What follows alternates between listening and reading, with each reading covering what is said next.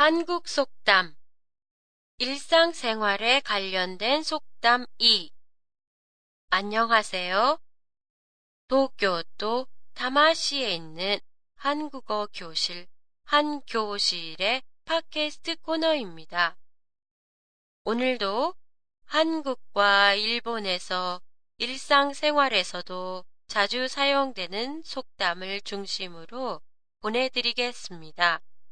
사람의 인격을 나타내는 속담 중에 일본의 요아이 이누호도 요크호에르는 빈수레가 요란하다인데요.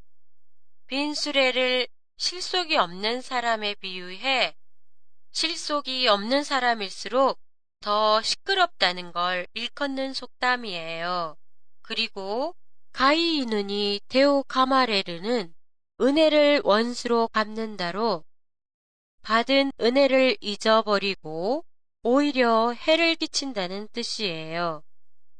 말에 관한 속담으로 아크지 센요 하시르는 발 없는 말이 천리를 간다로 나쁜 소문일수록 순식간에 퍼진다는 뜻으로 말을 조심해야 함을 비유적으로 이르는 말이에요.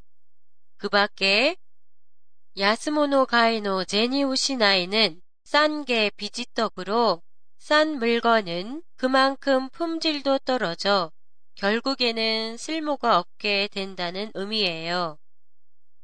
센도 오크시대 후네야마니아가르는 사공이 많으면 배가 산으로 간다로 자기 주장을 하는 사람이 많다가 보면 일이 전혀 엉뚱하게 되어버린다는 걸 의미해요.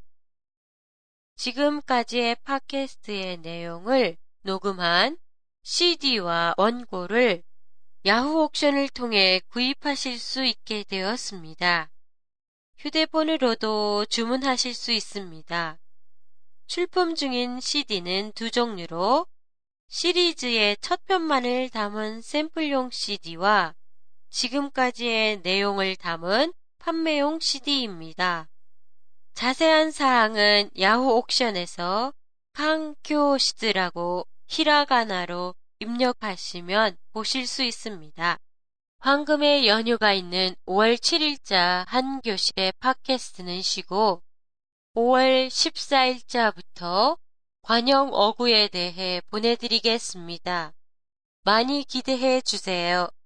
좋은 연휴 되십시오. 2주 후에 뵙겠습니다. 안녕히 계세요.